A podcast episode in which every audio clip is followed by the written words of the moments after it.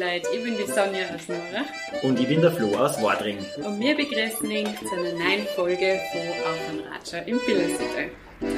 Ja, liebe Leute, es freut uns wieder, dass ihr eingeschaltet habt und dass ihr uns heute eure Zeit schenkt. Und wir melden uns heute aus der Hochfulz und haben wieder ganz eine äh, spannende Folge für euch vorbereitet. Wir hucken heute beim Horst Meier, der Hochfulz, in seiner Bildhauerwerkstatt.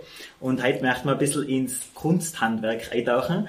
Ähm, Horst, freut uns narrisch, dass wir da sein dürfen. Vielleicht möchtest du für unsere Zuhörerinnen und Zuhörer noch kurz feststellen für die, was die nicht kennen. Ja, ja, das ist gleich gesagt. Erstens mal freut es mich, dass es mich besucht in meinem Atelier, wo ich herkomme, bin ein echter Hochfülzer.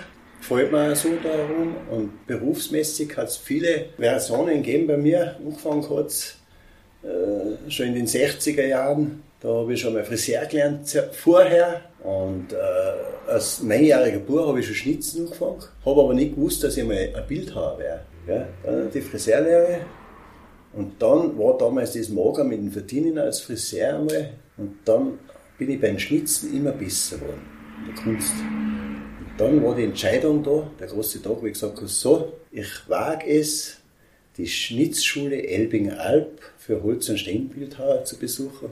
Die vier Jahre studieren und das habe ich geschafft. Und so bin ich eigentlich nachher Arbeit in der Heimat treu geblieben und in der Hochfulz geblieben. Spannend, also vom, äh, vom Friseur zum Schnitzer zum Bildhauer quasi. Wahnsinn.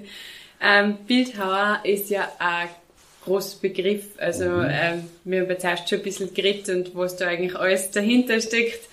Wahnsinn. Ähm, eigentlich muss man super Zeichner sein, man muss schnitzen können, man muss äh, mit Form umgehen können. Wahnsinn.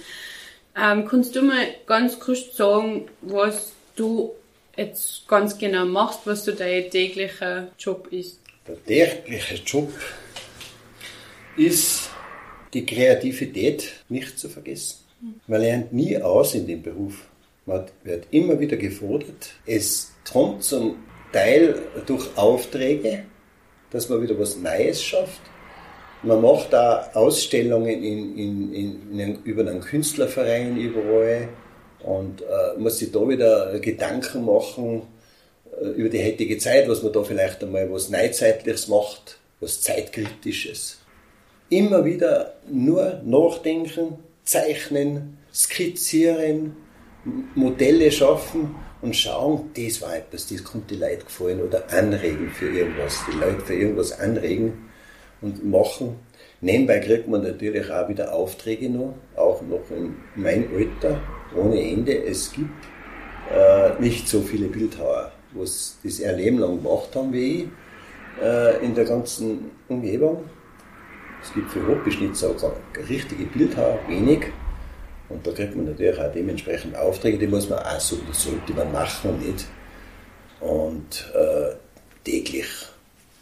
Es ist einfach, das Künstlerleben besteht ja nur aus Skizzieren, Nachdenken, äh, das, was man nachher im Kopf hat oder gezeichnet hat, umzusetzen in einer plastischen Figur oder in ein Relief. Und du arbeitest mit was für Materialien? Also Holz, ich bin gelernter Holz- und Steinbildhauer. Die Prüfungen waren damals so, dass man eigentlich nur als Geselle, als Bildhauer, Stein- und Holz- und Steinbildhauer Geselle Abschlussprüfung macht. Dann gibt es eh kaum einen Weg selbstständig machen als freischaffender Künstler. Horst, vielleicht können wir das für unsere Zuhörerinnen und Zuhörer kurz sagen. Was, was magst du jetzt genau? Wir haben schon gesehen, du magst Beutel, du magst Skulpturen, du magst Figuren, du magst Dive-Masken bis zum Bilderrahmen. Gibt es eigentlich was, was du nicht magst? Oder?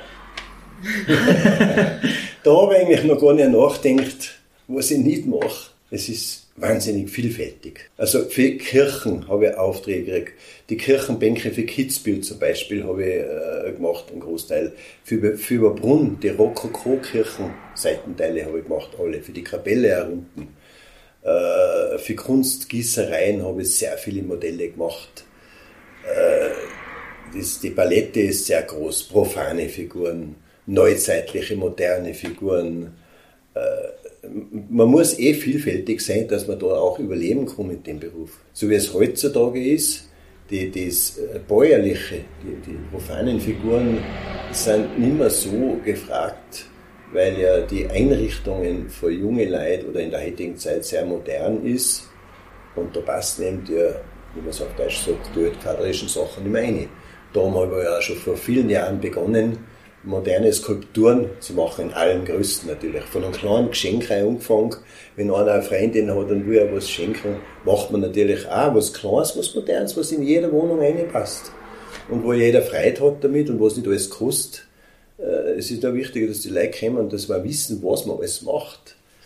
Äh, nebenbei kriege ich wieder äh, Nachfragen über lebensgroße Hunde nach Holland zum Beispiel wie jetzt äh, äh, für eine renommierte äh, Firma in Kufstein, eine Glasfirma, muss ich ein lebensgroßes Porträt machen in, äh, für einen Bronzeguss. Das lasse ich dann in Bronze gießen. Das sind äh, Aufträge, was sehr interessant sind. Das hört einfach nicht auf. Das ja. ist also ein, ein wunderbares Leben, muss man sagen. Du hast es schon ganz kurz angesprochen, dass du in Elbingen-Alb in der Schnittschule gewesen bist. Mhm. Ich wollte dich fragen, wie wird man Bildhauer? Was ist das genau für eine Ausbildung? Ja, äh, das erste Mal, wenn man da überhaupt anfangen will, da muss man eine Aufnahmsprüfung machen. Man hat ja vorher schon was geschnitzt, sonst kommst du nicht auf die Idee, dass du das werden willst. Und da musst du da einige Skulpturen oder irgendwas, was du gemacht hast, schon mitnehmen, dann wird das bewertet. Dann sehen dir gleich schon, aha, der Mann, ah, das ist gut, der hat schon Talent. Und da kriegst du eine Aufnahmsprüfung, da musst du irgendwas machen aus Holz. Und wenn du das nicht schaffst, dann kann, kannst du den Beruf nicht lernen, da wirst du abgelehnt. Bei mir ist das ganz leicht gegangen. Ich habe als neunjähriger Bursche geschnitzt und habe dann eigentlich schon ganz berge Sachen gemacht. Ich habe schon Madonnen im Relief geschnitzt, Christuskopf, Bauernkopf. Und ich habe das dann mitgenommen und den Lehrer das gezeigt und, und den Chef, den Ge Rudolf Geisler-Maroder, die haben gesagt, kein Problem, du wirst es ganz leicht schaffen. Und dann geht's los. Erste Lehrjahr, zweite, dritte, vierte Lehrjahr. Und da wird man schon sehr gefordert. Da muss man eben die ganze Anatomie, Kunstgeschichte, Heraldik, Zeichnen muss man kennen und lernen. Man hat ja vier Jahre Zeit, immer den ganzen Tag die ganze, ganze Jahr durch. Mit Semesterferien sind schon dabei einmal. Und das ist ein, Weg. Am Anfang ist das schon ziemlich kompliziert, aber man hat ja Zeit. Und man entwickelt sie. Das Auge wird geschult für die Dreidimensionalität. Und dann lernt man die Grundbegriffe. Zuerst musst du mal eine Schüssel schnitzen. Ja, geht. Dann musst du mal irgendwo Kerb schnitzen, Kerbschnitzerei, was einfache Sachen. Und dann langsam geht es einmal ins Relief über ein, Bildschnitz mit irgendeiner Figur. Und da kostet er nichts. Und dann geht es los mit dem Zeichner. Die Voraussetzung, du musst, so sind wir in die Klasse gekommen, haben wir zeichnen müssen, eine ganze Woche lang nur Schädelzeichner. Nur Schädelzeichner. Und dann danach haben wir einen Schädel schnitzen müssen. Da haben wir die Erfolge gesehen, was das ausmacht, wenn man den zeichnen kann, von allen Seiten. Und dann muss man einen schnitzen, dann sieht man, was man gelernt hat. Weil der, der Witz von der Sache war das. Zuerst haben wir einen Schädel schnitzen müssen, dann haben wir nichts gelernt mehr. Dann haben wir eine Woche Schädel zeichnen müssen, danach haben wir wieder einen Schädel geschnitzt. Und dann hast du Irrsinnsunterschied gesehen. Und so geht es mit allen. Ja. Jetzt hast du gesagt, mit Neini hast du eigentlich schon das Schnitzen angefangen. Ähm, wer hat dir das irgendwer gesagt? Hast du jemanden in der Familie gehabt, ja, das ist, das muss ich nicht festhalten. Das ist eine lange Geschichte, eine sehr lange Geschichte. Als kleiner Volksschüler ist bei uns in der Klasse, in jeder Klasse ein Herrgottkind. Ja. ja, die einen sind einmal angesaust, ich bin vor den Herrgott gestanden und habe den umgeschaut, für mich unbegreiflich, wie man so kleine Fingernägel und wie man das alles schnitzen kann. Und das hat die anderen alle nicht interessiert. Warum es mich interessiert hat, weiß ich nicht. Ich bin halt da gestanden, habe den umgeschaut, immer wieder und immer wieder. Da war schon der Bildhauer in mir, ich habe es aber nicht gewusst. Ja. Und da ist es weitergegangen. Äh, da hat es Hefteln gegeben mit Schnitzanleitungen auf der Hauptschule und, und da habe ich das gleich gemacht. Und als, als äh, Achtjähriger äh, habe ich schon äh, Messer geschnitzt, so ein Indianerspulen und alles habe ich aber besser kennt. Alle wollten es von mir das haben. Und ich habe das aber alles besser kennt. Und dann ist halt der Beruf gekommen später, der eben das Friseurlerner in Kirchberg. Und, und da habe ich dann das erste Mal so Geschäfte gesehen, wo Schnitzereien drin sind. Bin ich das erste Mal in meinem Leben konfrontiert worden mit richtigen Bildhauersachen in den Schaufenster. Da bin ich stundenlang davor gestanden mit Zeichenblock und habe das angezeichnet. Und dann bin ich wieder heim äh, und habe da das probiert, irgendwie zu schnitzen oder zu machen. Und da bin ich aber besser geworden durch das. Ja. Ich habe da einmal äh, einen Krippenberg gemacht mit Wurzeln und da bin ich am Wald reingekommen, habe ich so eine Wurzel links gesehen, die hat ausgeschaut wie ein Adler, ein bisschen so. Die habe ich mit heimgenommen, habe das geschnitzt, ein Adlerkopf, die Krallen, alles unwahrscheinlich, wie das geworden ist. Von da weg hat mich der Krippenberg nicht mehr interessiert. Bin sofort wieder am Wald, habe wieder drum Holz und, und so ist das weitergegangen. Ich bin aber besser geworden. Und so ist eine Entscheidung gekommen. So, ich werde Bildhauer. Cool, also auf, also auf alle Fälle, ja. du sagst, das Volksschüler hat dich schon fasziniert, ja. du bist da schon davor ja. gestanden, total interessant. Ähm, Horst, wir sitzen jetzt bei dir da mitten in deinem Atelier. Ähm, nimm uns vielleicht ein bisschen mit in den Arbeitsprozess von so einer Holzfigur, von so einer Skulptur. Vielleicht können wir das kurz ein bisschen durchlaufen. Was sind jetzt das für Arbeitsschritte? Bei dir stehen total lässige Figuren, Skulpturen um. Ähm, hinter der Sonne zum Beispiel la Manca. Was sind jetzt das für Arbeitsschritte, bis eine Figur so wahnsinnig realitätsgetreu fertig ist. Ja, die realitätsgetreu, das ist ein ganzes Leben lang als Bildhauer tätig zu sein. Wenn man anfängt mit der Figur, ist es ist, ist eigentlich nicht aber so, ein Kunde kommt und sagt, ich habe da in meinem Wohnzimmer so ein Eck, da möchte er was innen haben, er weiß aber nicht was. Ich, weiß, ich fahre zu dir hin, schau mir das an und berate ihn, was da nicht passen würde zu seinem Wohnzimmer und zu seinem Eck bis wir auf eine Entscheidung kommen, kommen ob das eine Madonna ist, ob das ein, Tier ist oder sonst was. Dann ist einmal schon die, das geboren, was wird das?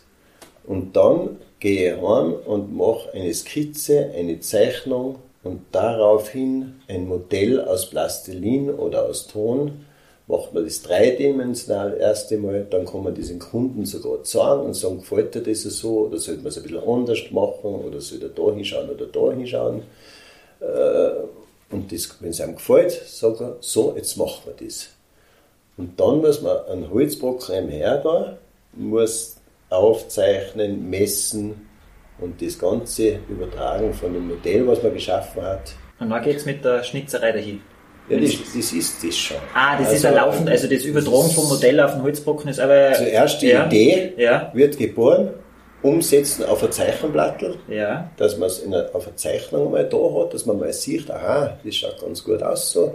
Und entweder von der Zeichnung ober direkt schnitzen, dass man es sieht, oder man macht ein kleines Modell und macht es dann dreimal größer, zehnmal größer, das gleich. Es gibt auch viele Figuren, was man einfach vom Kopf aus macht von der Spontanität, Gedanken, was man hat, und das übertragt man aufs Holz und da mhm. kommen die besten Sachen oft raus. Aber das heißt, wenn du jetzt mit einem Modell arbeitest, während du beim Schnitzen bist, beim Holz, schaust du laufend immer wieder, aha, beim Modell ist das so und so, ja. jetzt du ist da so und so. Und da das kann man immer Veränderungen machen. Wenn ja. das Modell so ist und ich sich unter den Schnitzen, ich kann es ja noch besser machen, ja. bringt man das auch noch mit ein. Ja. Mhm. Spannend. Wahnsinn, ist ja die, eigentlich das die Arbeit mit dem Plastilin ist ja schon Kunstwerk. Ja, das ist natürlich, man lernt ja zudem die ganzen vier Jahre, dass man das, äh, oder das ganze Leben lang eigentlich, und danach auch, die Lehrzeit geht eigentlich nach der Lehre los, gell? Und äh, da, da, muss man das schon ein bisschen nachher bedenken, wie, ich von der Schnitzschule rausgekommen bin, vier Jahre als Geselle, da hast du nur einige Sachen gemacht, noch lange nicht alles. Dann geht's los. Die Leute kommen, bestellen was, wollen was. Da fragt dich dann keiner mehr, ob du das kannst oder nicht. Hast du schon mal ein Pferd geschnitzt oder hast du schon mal einen lebensgroßen Heiligen gemacht? Hast du alles in der Lehrzeit vielleicht noch nicht gemacht? Dann musst du wieder hinsitzen und studieren und das, bis du das kannst. Das ist ein Reifeprozess, der dauert ein ganzes Leben lang. Ja. Viele, viele verschiedene Sachen. Wie ich das erste Mal äh, vor der Tatsache gestanden bin, dass einer sagt, er will eine lebensgroße oder überlebensgroße Figur. Dann bin ich halt da gestanden, aber ich mir bemühen müssen und das war, ich habe Angst gehabt davor, im ersten Moment. Mittlerweile ist es dann so, wenn man dieses ganze Leben lang überlebensgroße Figuren macht, wie ich gemacht habe mit 20 Meter äh, Figuren. Äh, vor, vor ein paar Jahren habe ich noch ein Murmeltier gemacht, das ist höher wo wie, wie mein Haus da. ja steht in, in Kirchdorf. Da hat man dann keine Angst mehr irgendwann. Verliert man das, die Angst vor etwas Großes, dass man sich herantraut. Da gehst du dann nur mehr mit dem Zollstab um an und misst immer mit einem kleinen Zirkel. Man muss natürlich eine unheimliche Übersicht haben. Man muss mal einige Meter weggehen, schauen, passt es oder nicht. Vieles kann man messen. Gell? Gehen wir nochmal zurück zu unserer Holzfigur. Das Holz, wo kriegst du das her? Holz ist äh, eine Geschichte, ja. Es gibt Bauern, die haben irgendwo Lindenbaum stehen, die rufen mich dann an, du hast, Ah, ja. mir ist Schatz und Einharzen, magst du nicht du haben, kannst du dann umschneiden, hol ich dann. Äh, es gibt Sägewerke, was Zirbenholz haben. Zirben ist das bevorzugte Holz zum Schnitzen, das Beste, es Ja. gibt. Es in Pinzgau, Oberpinzgau, gibt Sägewerke, die bringen dir das bis zum Haus her, was du für eine Holzarten brauchst oder was du brauchst. Ich schnitze auch aus Eichenholz, wenn einer das will, oder aus Obsthölzer gehen gut zum Schnitzen, wenn man das vom Schnitzen ausgeht. Ich habe sogar aus Butter modelliert fürs Garnisonsfest für Hochfilzen, fürs Bundesjahr, einen überlebensgroßen Gamskropf, das kann man unheimlich gut machen. Als Butter. Ja. Ich habe für, für eine Käserei äh, einmal einen Block Käse gekriegt, einen großen Käseblock. Der hat mich gefragt, ob er meine Krippe draus schnitzen könnte fürs Schaufenster. Und die Späne kann ich essen. Dann habe ich aber aus den Grasbrocken einfach Josef Maria Kind, unten eine Schafe und zwei Hirten dazu, ausgeschnitzt, als wenn es Holz wäre. Geht natürlich ganz leicht. Das keine Faser da, keine Ist. Und die ganzen Späne, ich, natürlich habe ich die aufgehalten. Das ist ja, ist ja ein super guter. Eine gewesen. gute Jasenkraft. Und das war natürlich für den ein Gag im Schaufenster, geschnitzte Krippen aus einem Käseblock. Ja, cool. Horst, was hast du äh, für ein Werkzeug für deine Schnitzereien? Von bis grob bis fein, oder? Was nimmst du zum Schnitzen her? Ganz einfach, ein Schnitzmesser. Das ist ja so. Die wichtigsten äh, Werkzeuge beim Bildhauer ist der Knüppel, Klopfen, das Schnitzmesser und der Zirkel. Das ist ein Emblem. Natürlich nimmt man es heutzutage auch viel am Anfang bei den großen Figuren Motorsäge her. Man mit der Motorsäge das Gröbste wegschnitzt. Und wenn es feiner wird, muss man mit dem Schnitzmesser weiterarbeiten. Also geschliffen wird nie was bei einer Figur, weil Schmirkelpapier ist verböhnt. Da war sie, unser Lehrmeister, der Moroder, äh, Geisler Rudolf, hat zu uns gesagt, weil haben ja bei einer Schmirkelpapier auf dem Tisch gesehen hat. Da hat er geschrien. Wir sind eine Schnitzschule und keine Schmirkelschule, gell? Und dann haben wir fünf Schilling Strafe zahlen müssen, wenn er bei irgendwann äh, äh, äh, ein Schmirkelpapier gesehen hätte. Also alles fein glatt schnitzen, gell? Was passiert denn mit einer Holzfigur, wenn es festig ist? Wärst du nur irgendwie nachbehandelt, damit einfach auch, vor allem wenn es außen irgendwo steht, dass die möglichst lang hebt? Da gibt es viele Sachen für die Nachbehandlung. Fürs Freie Außen äh, bevorzugt man natürlich äh, Lärchenholz, weil das lang halt äh, kein Laubholz auf jeden Fall, das fällt. Und am besten ist, man tut einfach ein Lärchenöl drauf. Äh, das Holz wird immer alt und grau und silber und dass man, da kann man nur so viel Farbe aufstreichen. Das, Im Freien wird es auf jeden Fall äh, nie so zu imprägnieren sein, dass das für ewig hält. Ja. Äh, für innen, äh, zudem lernt man das Fassen, Vergolden, muss, habe ich alles einmal lernen müssen, Fassen, Vergolden, auf Antik bemalen, nur beizen. Manche Leute sagen, sie wollen es Natur, überhaupt keine Farbe, in verschiedene Farben beizen. Das ist eine lange Palette, was man alles mit Farben machen kann. Ja. Zum Restaurieren zum Beispiel kommt auch dazu, restaurieren muss man. Es kommen ja viele Leute zu mir mit alten Figuren, Hergitter oder was im Martal oder was ist, zum Restaurieren, zum Flicken, wenn die Finger abgebrochen sind bei einem Hergut oder wenn er schier ausschaut. Das hat man alles einmal lernen müssen, dass man das auch alles beherrscht. Horst, jetzt hast du äh, zuerst Mappen gezeigt und die verschiedensten Fotos von dem, was du alles schon gemacht hast. Also das ist von bis eine Bandbreite an Figuren und Skulpturen. Jetzt wollte ich dich fragen, was war vielleicht für dich persönlich ähm, das besonderste oder das außergewöhnlichste Kunstwerk, was du jemals gemacht hast? Ich war jetzt, ich war jetzt, war jetzt baff über diese fünf Meter große Bachforelle, die du mal geschnitzt hast. Ja. Aber was war vielleicht für dich selber so das, was du sagst, das ist das Außergewöhnlichste, was ich jemals gemacht habe? Außergewöhnlich. Oder das Besonderste für dich, das, was einfach nur in. Erinnerung geblieben ist? Ja, das Besonderste ist ganz schwierig zu sagen, weil es viele besondere Sachen gegeben Ja. hat. Eine Firma äh, hat Kaffeemaschinen erzeugt und da habe ich äh, vier, fünf Meter hohe äh, Kaffeemaschine machen müssen für einen Bronzeguss. Äh, da geht es nur mal mit Spanplatten und die Knöpfe lassen wir drechseln und so. Und das gleiche wollten sie ganz, ganz klar haben für einen Schlüsselanhänger, für einen Messing, Messingguss. War auch interessant. Mir fällt es jetzt nicht ganz schnell ein, da hat es viel gegeben. Mir fällt es jetzt wirklich nicht auf der Stelle nicht ein, aber da hat sicher wirklich einiges gegeben, wo ich gesagt habe, äh, das ist äh, außergewöhnlich. Wobei ein, ein Gamskopf aus Butter ist ja auch. Ja, aus Butter. Ich, ich habe sogar aus, aus Brotteig, aus einem frischen Brot, habe ich mir so einen Tag geknetet. Ja. Dann habe ich einen kleinen Christus modelliert aus dem Brot. Das tägliche Brot. Ja, cool. Du stößt dir der Ich Herausforderung. mache alles. Ähm, wir haben uns überlegt, ähm, als Künstler, es gibt sicher so Träume, die man hat. Äh, Gibt es irgend, wenn du jetzt an eine Figur denkst oder irgendwas, wenn es jetzt schon. Ja, ja. äh, gibt es etwas, was, was dich voll reizen darf, dass das schnitzt oder Ja, es machst? passiert ja wirklich auch im Traum. Ich habe äh, oft äh, im, auf dem Nachtischkastel einen Zeichenblock mit einem Bleistift da liegen. Da kann mir passieren, dass ich in der Nacht munter wäre und wenn ich Traum oder ist Nachtischlampe umgeschalten, Zeichenblock her, das sofort aufzeichnen. Das ist, weiß das am nächsten Tag nicht mehr. Das sind äh, irgendwie äh, Fantasien oder was. Da kommen oft ganz gute Sachen raus. Ich habe das auch teilweise äh, bei Kunstfieber schon ausgestellt, so äh, Sachen, wo es einen Menschen anregen für irgendwas. Ich will ja haben, wenn der, wenn der Mensch dann die Skulptur für mich betrachtet, dass er sich was denkt dabei, auch wenn er wieder weggeht von der Figur, hat er was, was er mitnehmen kann in seinen Gedanken. Das ist auch, wenn du da verzeihst, ähm, groß richtig eigentlich die Leidenschaft, was du bei, bei der Arvid hast. Ähm, jetzt darf es mich interessieren, Horst, gibt es also da, wo du sagst, na, heute interessierst du dich gar nicht, heute mag ich nicht. Ja, es ist gut gesagt.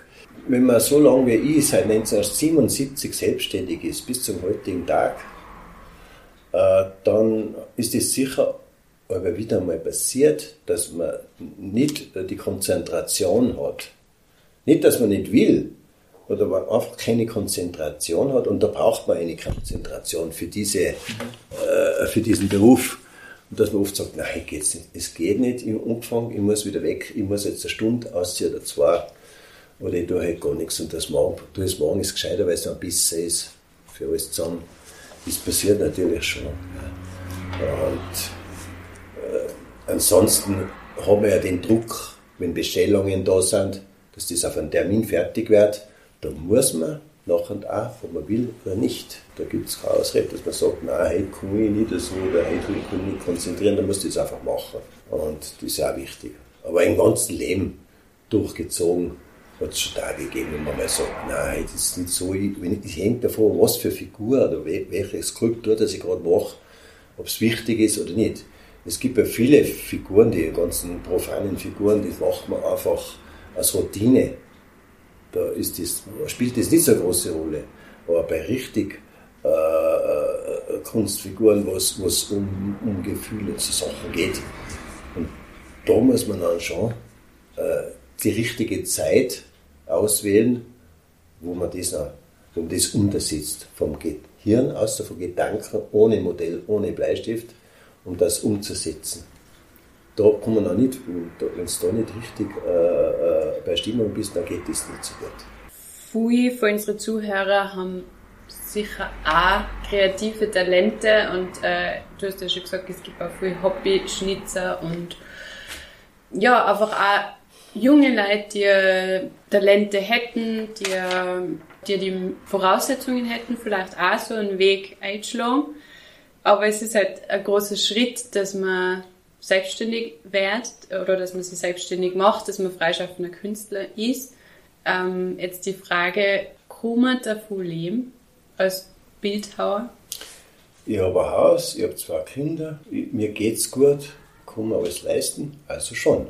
Es ist auf jeden Fall ein lohnenswerter Beruf und ein sehr interessanter. Ich kann jedem Jungen äh, raten, dass er, wenn er das in sich hat, Kreativität in, entwickelt hat, dass er irgendwie äh, so einen kreativen äh, Arbeits-, oder als Beruf einmal wählt und das probiert wenigstens, weil das ist ein sehr erfülltes Leben dann. Das ist ein wunderbares Leben, man kommt mit so viel Leid zusammen, mit, mit vielen anderen Künstlern. Man, man ist ja sowieso in einer ganz anderen Welt als Bildhauer. Im Kopf, ich gehe durchs Leben mit offenen Augen. Äh, zum Beispiel, da bin ich mal äh, nach Elving-Alb gefahren, früher Zeit im Zug, und da ist so ein alter, faltiger Mann vor mir geguckt, gell? so ein richtiger markanter Schädel. Und ich bin da geguckt gegenüber und schau den an und schau den an. Irgendwann hat der das gemerkt, dass ich nicht so anstarre. Den habe ich studiert, gell? jede einzelne Falten und alles wie der, der, falls ich den sowas schnitzen muss. Auf einmal redet er mich um, warum ich ihn so umschaue. Ja, natürlich, ich bin jetzt erst einmal erschrocken und dann habe ich einmal die Sache erklärt äh, dass ich mir schon alles gut anschauen muss, die, die Natur, die Menschen, wie sie sich bewegen, wie sie ausschauen, die Formen, weil ich das später mal für meinen Beruf brauchen werde. Und dann werden mir viel verzahlt von der, vom Beruf und so, da war die Sache geklärt. Weil du, weil, weil du gerade ansprichst, ähm, Beruf, es ist ja oft ein schmaler Grad zwischen, äh, zwischen Hobby und Beruf, zwischen, ich sag zwischen Beruf und Berufung. Du hast eigentlich dein Hobby, deine Leidenschaft zu deinem Beruf gemacht. Ähm, was darfst du sagen, nach all diesen Jahren, du bist jetzt 67, glaube ich, hast du gesagt, oder? Hast du Spaß und Freude daran, aber nie verloren, oder? Du tust das nach wie vor gern. Ich gehe jeden Tag mit einer Freude in mein Atelier und habe so viel Gedanken, noch immer so 300 Jahre alt werden, was ich alles noch schaffen möchte. also ich, gehe, ich bin immer mein Leben lang mit einer Freude arbeiten gegangen, in meinem Atelier arbeiten, im Haus. Und weil das ist einfach eine Erfüllung. Das ist etwas, was man fast nicht so ganz genau erklären kann, was das ist im Kopf. Du hast immer wieder was Neues. Es hört ja nie auf. Durch das, dass du auch nie auslernst in dem Beruf, äh, äh da ist man immer wieder gefordert. Das ist eben die Schiene, das ist die Erfüllung von kreativen Arbeiten, Denken, Formen, Schaffen, die Schaffenskraft. Das ist aber das Schönste, was es gibt. Schön schön, wenn man das so zulassen kann. Das ist echt Voll, ja. schön. Wir haben es eh schon eigentlich ähm, gesagt, ähm, als freischaffender Künstler hast du ja dein Hobby zum Beruf gemacht. Du, du lebst für das, was du tust. Also so wie es dazu ist, also man für das und von Genau. ist gut gesagt, ja. Man will ja schon schön sein anfangen, da basteln und äh, schnitzen und Ding und das Sein ausprobieren. Jetzt nochmal das Wort äh, an dich. Du darfst jetzt direkt an unsere Zuhörerinnen nochmal das Wort, äh, ja, du darfst jetzt das Wort übernehmen und einfach was darfst du die Zuhörerinnen und Zuhörer mitgeben?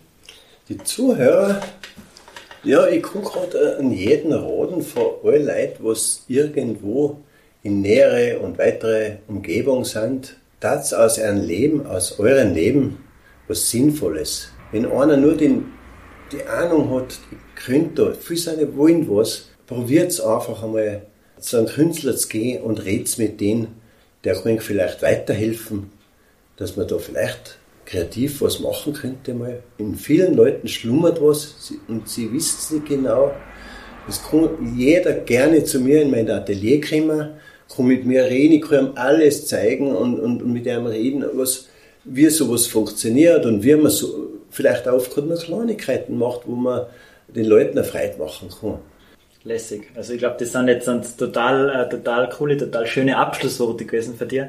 Ähm, Horst, wir bedanken uns bei dir, dass wir heute bei dir dein Atelier vorbeikommen haben dürfen, dass wir dich besuchen haben dürfen und dass du uns ein bisschen einen Einblick da in deine Welt des Bildhauens, des Skulpturenschnitzens gegeben hast. Sonny, danke dir, dass du heute den Hagerstern mit ins da hast mit mir. Und bei euch bedanken wir uns, liebe Zuhörerinnen und Zuhörer, wieder fürs Einschalten. Wir wünschen euch alles Gute. Das war heute Folge 48 aus der Hochputz und wir freuen uns, wenn ihr das nächste Mal wieder einschaltet. Vielen Dank. Vielen Dank.